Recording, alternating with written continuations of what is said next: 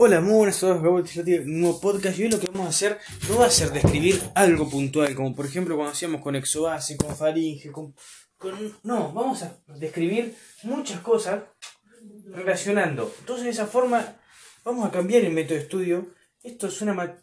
Creo que escribir cosas puntuales te las olvidas.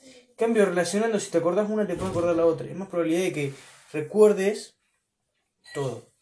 Entonces vamos a arrancar nombrando las colaterales la carótida externa para después nombrar algunas em, ramas colaterales de la terminal de la carótida externa y relacionar estas dos, estos dos conceptos con exobase y endobase y algunos otros eh, elementos nobles que pasan por exobase y endobase. Entonces, acá estamos con Lili y con Coti.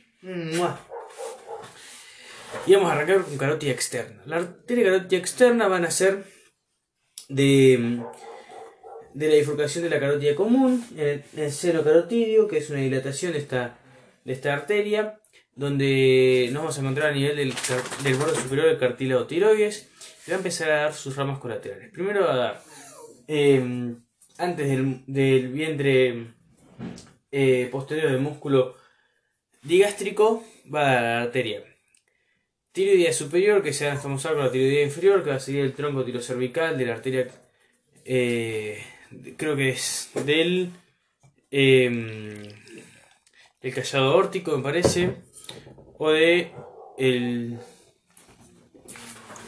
A ver, ya lo decimos. Bien. Eh, arteria subclavia. Entonces esta arteria subclavia va a dar, por ejemplo, la arteria y a dar al tronco cervical, este tronco cervical y a dar, por ejemplo, la arteria supraescapular, que va a ir a la fosa supraescapular de la escápula que le vimos en locomotor, y también iba a dar a la arteria tiroidea inferior, que esta sí la vamos a la tiroidea superior, que es la rama colateral, la arteria eh, carótida externa, que era la que veníamos nombrando. Eh, la segunda colateral de esta carótida externa va a ser la arteria lingual, que se va a dirigir hacia el músculo constrictor de la faringe, pasando superior al asta mayor del ioides.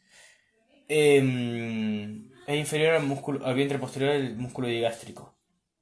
Esta va a irrigar a lo que es eh, la lengua, dando colaterales como por ejemplo la arteria dorsal de la lengua y siendo su, terminal la arteria lingual profunda que va a pasar entre el nervio glosofaringio e hipogloso. El nervio glosofaringio va a inervar el tercio posterior sensitivo y sensorial de la lengua y el, y el nervio hipoglósico va a inervar todos los músculos de la lengua excepto al palo toloso. Me parece. Sí, es el palaturoso que va a ser inervado por el nervio accesorio. Nervio que también va a inervar lo que es el, el músculo mm, trapecio y parte del músculo esternocleidomastoideo. Porque este va a tener doble inervación. La otra inervación va a ser la segunda sala cervical que va a ser C2 y C3. Bien. Eso por un lado. Por otro, para terminar con la inervación de la lengua, hemos dicho el tercio posterior por el nervio glosofaringio. Eh, Después nos faltan eh, bueno, los músculos por el nervio hipogloso, excepto el palato gloso, que era por el nervio accesorio que hemos mencionado. Y nos quedan los dos tercios anteriores de la lengua y su raíz, que es lo que está más posterior, sin contar estos primeros tres tercios que nombramos.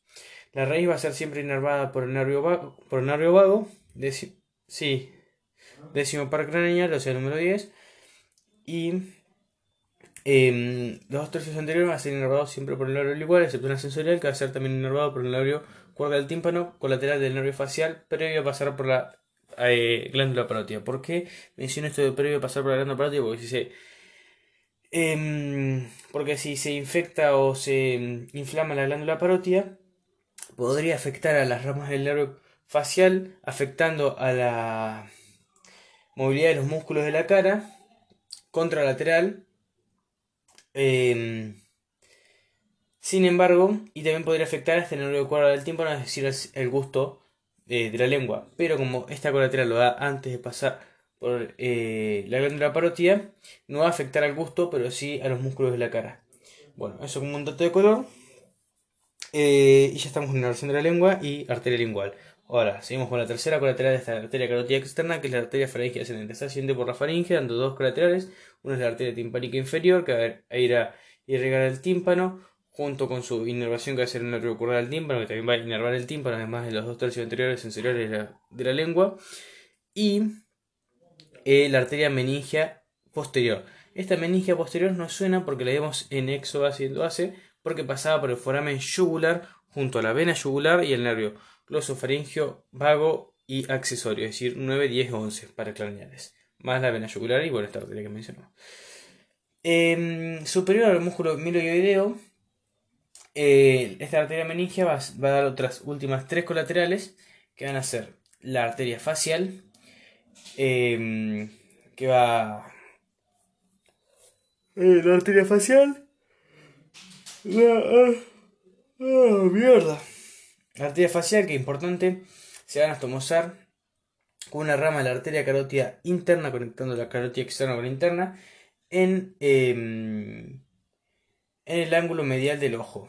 Eh, la arteria con la que se van a estomosar es la, arteria dorsal de la nariz.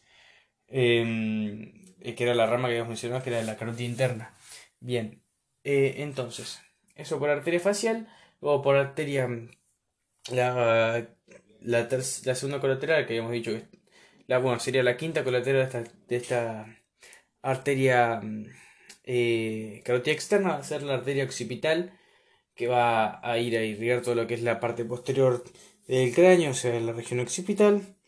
Eh, y por último nos encontramos con la arteria auricular eh, auricular posterior.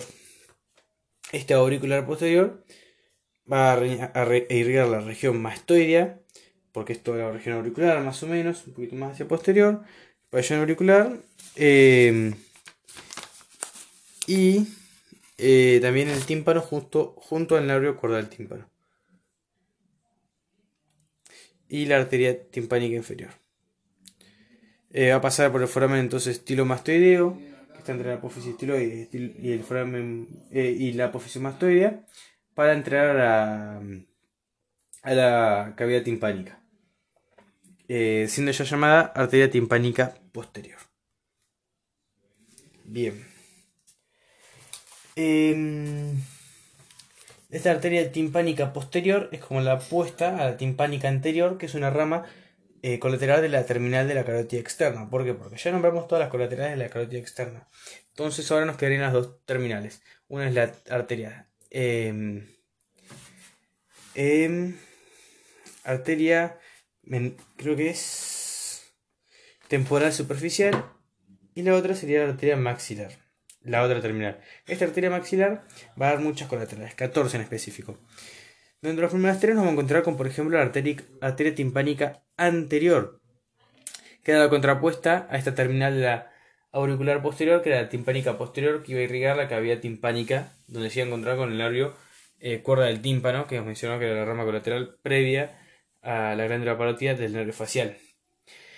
Em, también esta, esta arteria maxilar otras dos colaterales, que van a ser la arteria meningia media y accesoria. La media pasar por el foramen oval superior al foramen rasgado. Eh, y la accesoria pasaría por el foramen rasgado, inferior al foramen oval. Va esta, mm, la accesoria va a llevar una rama mandibular, eh, una rama meningia del nervio mandibular, y la eh, que está superior, que es la arteria meningia media, va a ir junto, que va a pasar por el foramen oval, y va a ir con el nervio mandibular rama del trigémino, eh, que eso es muy importante. Se van a dirigir hacia la fosa infratemporal, donde el nervio trigémino se va a, dar, se va a dividir en sus cinco ramas. Ramas eh, cigomáticas, temporales, bucales, eh, una rama marginal de la mandíbula y por último un ramo descendente para creo que el plexo cervical. o un ramo descendente cervical. Bueno. este nervio mandibular también iba a ser importante porque iba, a ser el único nervio del trigémino que era mixto porque, porque iba a inervar los músculos masticadores. Eh, además de, inervar todo sensitivamente eh, lo que es eh, los músculos de la mímica de la cara. ¿Por qué? Porque motoramente iba a ser inervados por el nervio facial. Em, ¿Qué más? Ahora nos quedarían las otras nada más 11 ramitas de la arteria maxilar. Las vamos a hacer en el próximo podcast. Hasta luego.